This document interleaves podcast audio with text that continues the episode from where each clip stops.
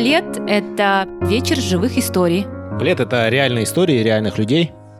Плед – это теплая атмосфера. Это классные люди, это классные истории, это мотивация, это круто. Укутайся в плед историй. Всем привет!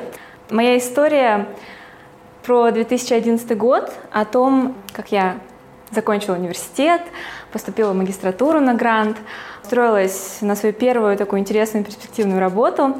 И 2011 год знаменовался очень многими положительными такими моментами, и я была очень счастлива, но, к сожалению или к счастью, я пока не буду вам спойлерить, этот 2011 год ознаменовался еще тем, что я впервые заболела угревой болезнью.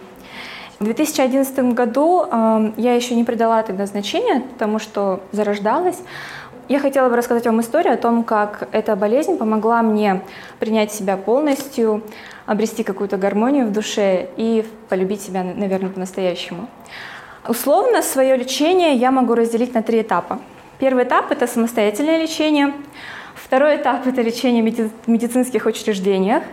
И третий этап – это снова самостоятельное лечение – на первом этапе я могу сказать, что проблема не была настолько заметна для меня, то есть я пользовалась декоративной косметикой всегда, тональным кремом, и проблема, она была не очень видна мне целый день. То есть я пользовалась декоративной косметикой и видела какие-то небольшие красные прыщики только по вечерам, когда смывала свой мейкап и смотрела на себя в зеркало. И тогда я немного расстраивалась, но думала, что ничего страшного, но у кого нет прыщей, правда? И как-то так это незаметно все проходило, что в какой-то момент мои родители начали бить тревогу. И это был, было начало второго этапа, когда я пошла лечиться в медицинские учреждения. Мои родители врачи, и начали мы все с того, что я начала проверять внутренние органы, потому что состояние кожи – это всегда отражение состояния внутренних органов. Лечение началось с того, что я проверяла желудок, кишечник, сдавала анализы на гормоны. А потом начались дерматологи, косметологи, и а, я начала лечение и подвергалась каким-то ужасным косметическим процедурам, очень неприятным э, медицинским процедурам, они были болезненны, и при этом еще я должна была ограничивать себя во многом в своей обычной жизни, а, потому что мне пришлось сесть на диету и отказаться от жирного, сладкого, мучного, шоколада, кофе, алкоголя, острого, да. Ну, алкоголь это было прямо ужасно, да. А, шучу. Но на самом деле а, больше всего, наверное, меня беспокоило то, что я отказалась от кофе и шоколада, не алкоголя. Но в тот момент мне был 21 год, и для девушки, которая только вступает в период расцвета, это было очень болезненно, потому что в тот момент, э, уже на втором этапе я находилась, когда родители забили тревогу, это было все очень страшно на самом деле. Э, Мое лицо было одной сплошной раной, и это были либо открытые раны, либо зреющие раны, либо большие болезненные шишки. И мне было больно прикасаться к, мо- к моему лицу, просто спать на подушке, там, на боку. То есть это было достаточно больно. И эти все раны, они были и на ушах, и на... И немного вот, знаете, когда кожа лица переходит в волосы, вот это вот все прям вот так было. Я помню, как проходила разные еще процедуры, которые также мешали моей жизни. То есть я, во-первых, я не могла ходить со своими друзьями во все эти бургерные э, клубы, куда они ходили. Да я и не хотела, если честно. В тот момент я не хотела вообще показываться людям. Ограничила свое общение там, до какого-то небольшого количества людей. Плюс еще я не могла ходить, например, на солнце, потому что я проходила криотерапию. Плюс ко всему я э, зачастую не могла просто общаться с людьми. То есть мне все время казалось, что люди смотрят, разглядывают меня, это был такой большой барьер, и поэтому я перестала знакомиться с людьми совсем. Был момент, я помню, когда один, один врач назначил мне лечение мази Вишневского. Кто-нибудь знает, как пахнет мазь Вишневского? Да. Это такой яркий, убийственный запах дегтя. Ну, знаете, мне назначили его так. Мне нужно было две недели спать с компрессом на лице из мази Вишневского. Я должна была это таким жирным слоем намазать лицо, потом положить марлю, и еще вот так замотать все лицо пищевой пленкой, сделать дырки для глаз, носа и рта. И так спать. А утром это еще отмывать, и чтобы на работе никто не заметил этот запах. И на самом деле это было ужасно, но вы знаете, через две недели я даже полюбила этот запах, потому что я настолько привыкла. Вот. Мне он до сих пор нравится, если честно. Единственное, что, наверное, Мася Вишневского полюбили мои прыщи, потому что они никуда не ушли в итоге.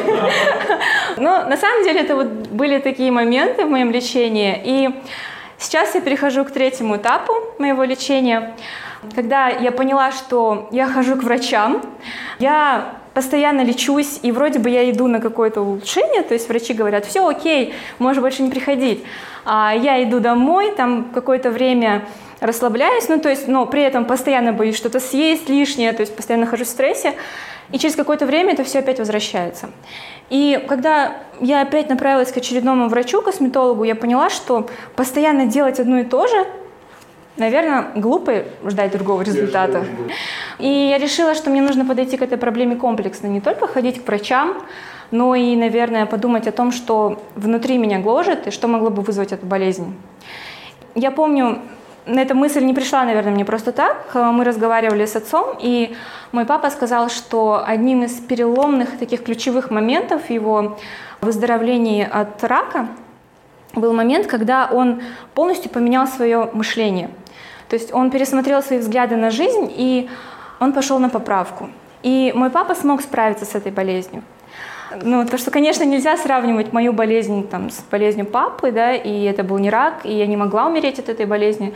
Но, в принципе, я на тот момент умерла как женщина, потому что я не хотела никому нравиться, я не общалась ни с кем, я пряталась, я пыталась как можно меньше обращать на себя внимание, я не ухаживала за собой, не одевалась, не покупала себе одежду, я ходила из дома на работу, с работы домой, общалась только с близкими друзьями. И вот этот переломный момент, он случился тогда, когда один из косметологов сказала, ты не сможешь пользоваться декоративной косметикой на протяжении всего лечения 3-4 месяца. В тот момент мой мир рухнул, потому что, несмотря на то, что у меня были действительно проблемы с лицом, я не могла отказаться от э, тонального крема, я очень сильно стеснялась этих проблем. И несмотря на то, что он зачастую усугублял мою проблему, но настолько я не принимала свой внешний вид, что я просто каким-то диким слоем все время его мазала. И когда она мне это сказала, я объяснила ей ситуацию, что выйти на улицу просто так, без ничего, я не могу. То есть я просто буду сидеть 3-4 месяца дома. И в итоге она предложила мне альтернативный вариант, очень дорогую пудру, прям, ну вот прям очень дорогую, которой можно было бы пользоваться во время лечения я схватилась за эту возможность как утопающий. То есть вообще, в принципе, за все те деньги, которые я потратила на лечение, можно было машину купить уже на тот момент. В итоге я покупаю эту пудру, прихожу домой, такая счастливая, что я буду там здоровая, у меня есть пудра. А утром я подхожу к зеркалу, начинаю наносить эту пудру и понимаю, что она вообще ничего не прикрывает. Ну, то есть совершенно. Я просто в тот момент сажусь на пол, рыдаю, как какая-то, не знаю, просто вот мне истерика случается. Я в тот момент поняла, что, наверное, и тональный крем-то в принципе мало что прикрывал. Ну, то есть такие проблемы невозможно было прикрывать ничем.